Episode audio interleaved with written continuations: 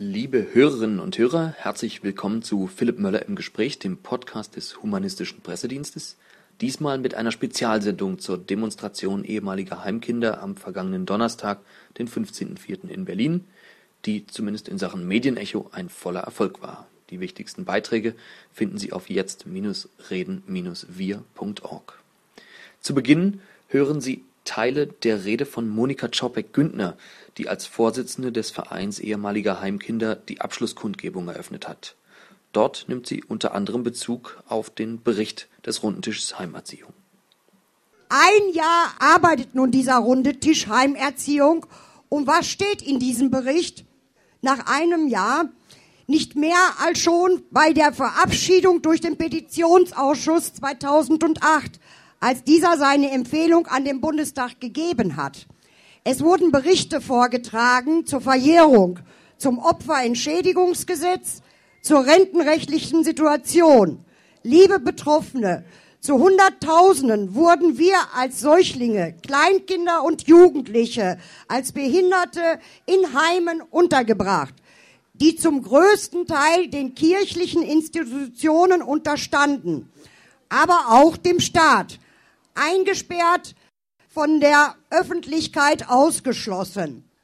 Wurden wir im Namen der Liebe gedemütigt, erniedrigt, misshandelt, missbraucht, geschlagen und mussten grausame Folterungen erleben.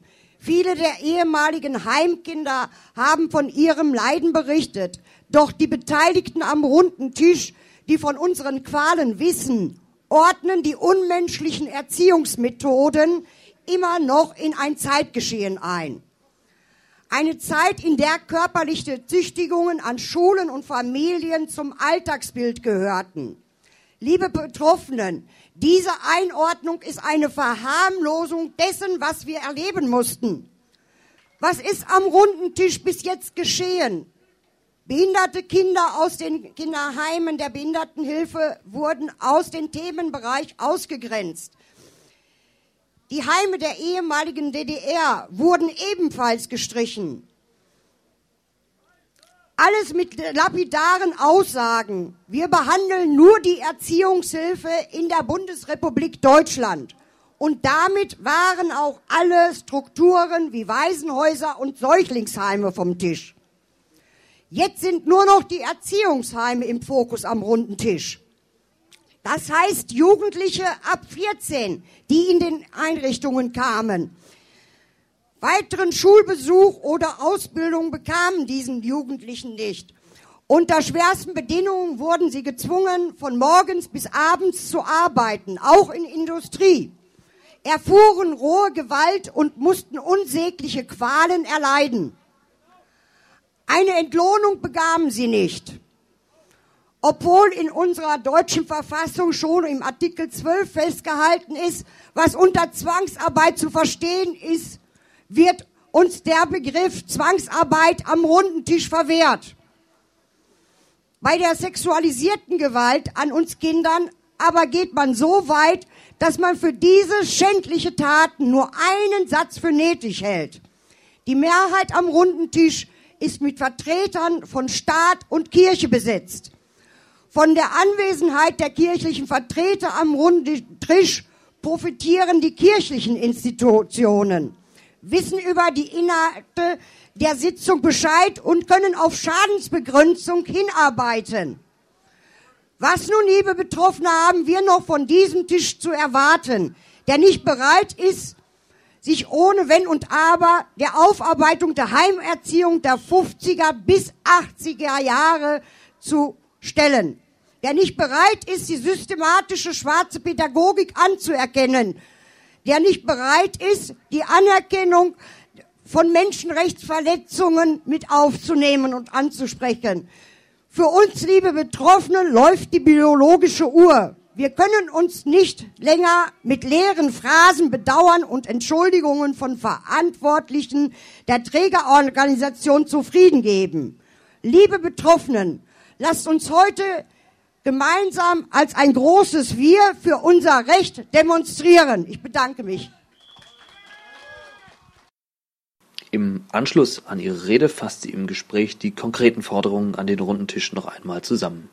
Die konkreten Forderungen an den runden Tisch, ähm, einmal die Entschuldigung ohne Wenn und Aber. Bisher werden immer Einschränkungen gemacht, wenn sich entschuldigt wird. Für die einigen wenigen Fälle heißt es dann, ne, wo es passiert ist.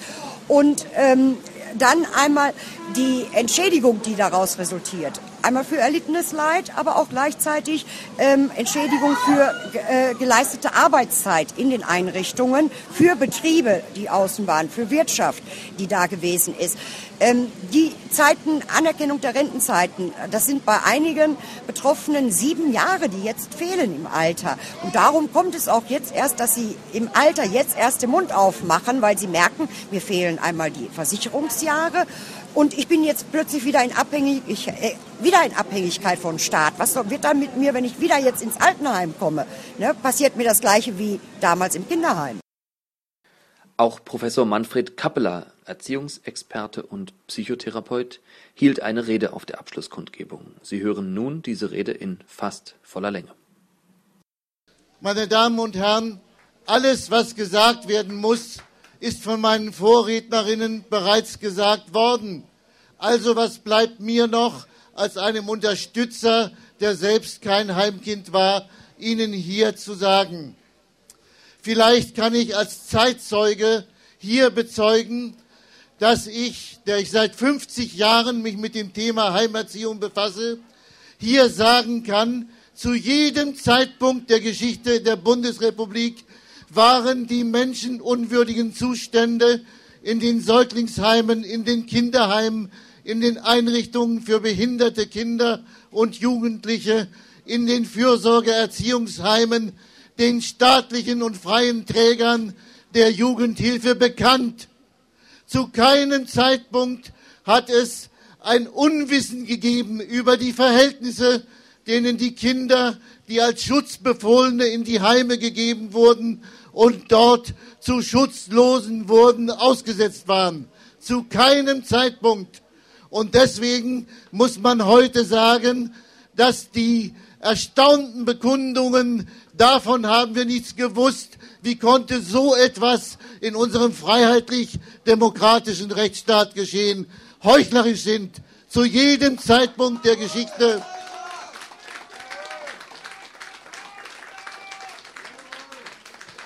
Und, meine Damen und Herren, zu jedem Zeitpunkt dieser bundesrepublikanischen Geschichte gab es wissenschaftliche Untersuchungen zu den Verhältnissen in den Heimen, die zu jedem Zeitpunkt klargelegt haben, dieses System ist ein System des Unrechts und es muss abgeschafft werden.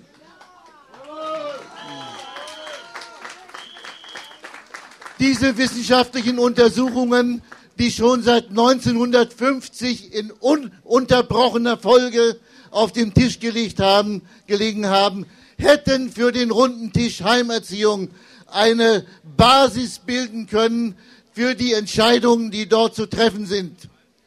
Stattdessen werden immer neue Forschungsaufträge angefordert und vergeben, als wüssten wir nicht schon längst, worum es geht und worum zum Schluss gekämpft werden muss. Meine Damen und Herren, ich will Ihnen heute hier eine Stimme vorlesen, die gerade erst sich deutlich gemacht hat. Vorgestern ist ein, eine Zeitschrift erschienen, die soziale Arbeit, mit einem Sonderheft zur Geschichte der Heimerziehung. Und in dieser Zeitschrift gibt es ein Vorwort von der ehemaligen Berliner Bürgermeisterin und Senatorin für Kinder und Jugendliche, Frau Professorin Ingrid Stamer, dass alles, was gesagt werden muss, den Mitgliedern des runden Tisches ins Stammbuch schreibt. Dieses Zitat will ich Ihnen jetzt vortragen, weil diese Stimme ist bisher noch nicht öffentlich bekannt geworden. Frau Stamer schreibt, seit im Januar 2010 die bis in die 1980er Jahre zurückverfolgbaren Fälle sexuellen Missbrauchs von Kindern an einem Berliner Gymnasium des Jesuitenordens bekannt wurden, erreichen uns fast täglich Nachrichten über jüngst aufgedeckte Skandale an Schulen und Internaten. Ein reflexhaft vorgetragenes Argument zur Verteidigung der betroffenen Institutionen. Längst sind dies nicht nur Einrichtungen der Kirchen, sondern auch Schulen und Internate freier und staatlicher Träger besteht seit langem darin, auf die Singularität der Fälle zu verweisen und den systematischen Charakter des Missbrauchs von Abhängigkeitssituationen zu leugnen, obgleich allein schon ihre Anzahl über die Annahme von Einzelfällen hinausweist. Die Parallele zu den in weitaus größerer Zahl an Kindern und Jugendlichen in den 50er bis 70er Jahren in staatlichen und kirchlichen Erziehungsheimen verübten Misshandlungen ist unübersehbar und wird dennoch wenig thematisiert.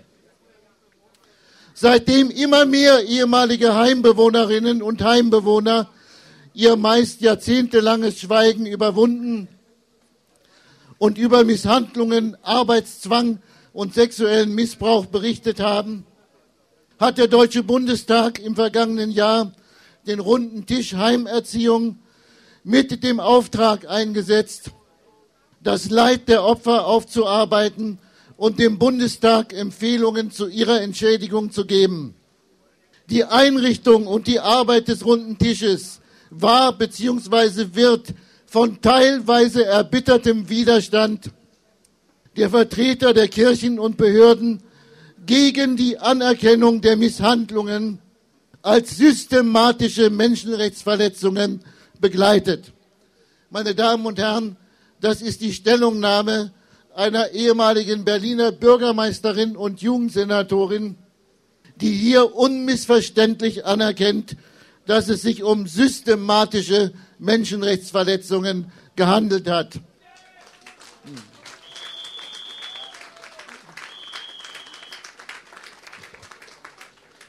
Und um diese entscheidende Frage geht es jetzt in den letzten Monaten, die der runde Tisch noch arbeitet. Es geht, das wurde heute immer wieder betont, um die Anerkennung eines systematischen Unrechts, das die Jugendhilfe in Deutschland zu verantworten hat. Diese Kinder- und Jugendhilfe muss sich ohne Vorbehalt ihrer Vergangenheitsschuld stellen. Da sind alle aufgefordert, die auch heute in diesem großen System in den Jugendämtern, in den Erziehungseinrichtungen arbeiten. Sie müssen sich dieser Geschichte stellen und die Forderungen der ehemaligen Heimkinder nachhaltig unterstützen. In einem Gespräch nach seiner Rede schätzt er den Erfolg der Veranstaltung ein. Äh, dass diese Demonstration bei allen Verwerfungen, die es in dem großen Feld der ehemaligen Heimkinder gab und gibt, als gemeinsame Veranstaltung zustande gekommen ist, das finde ich ausgesprochen gut. Das ist auch für den runden Tisch ein Signal. Äh, die Forderungen der ehemaligen äh, sind deutlich geworden. Ähm, auch wenn es eine kleine Demonstration ist, ist das Medienecho außerordentlich gut. Schon seit heute Morgen berichtet die ARD, äh, das Inforadio Berlin hat es zum Tagesschwerpunkt erklärt. ZDF und Arte sind am Ball. Also ich glaube, so klein diese Demonstration ist, so groß wird ihre Wirkung sein. Okay, super. Vielen Dank fürs Gespräch. Das, liebe Hörerinnen und Hörer, war Philipp Möller im Gespräch, diesmal mit Reden der Abschlusskundgebung der Demo ehemaliger Heimkinder. Mehr dazu finden Sie auf jetzt-reden-wir.org. Ich verabschiede mich. Bis bald. Auf Wiederhören.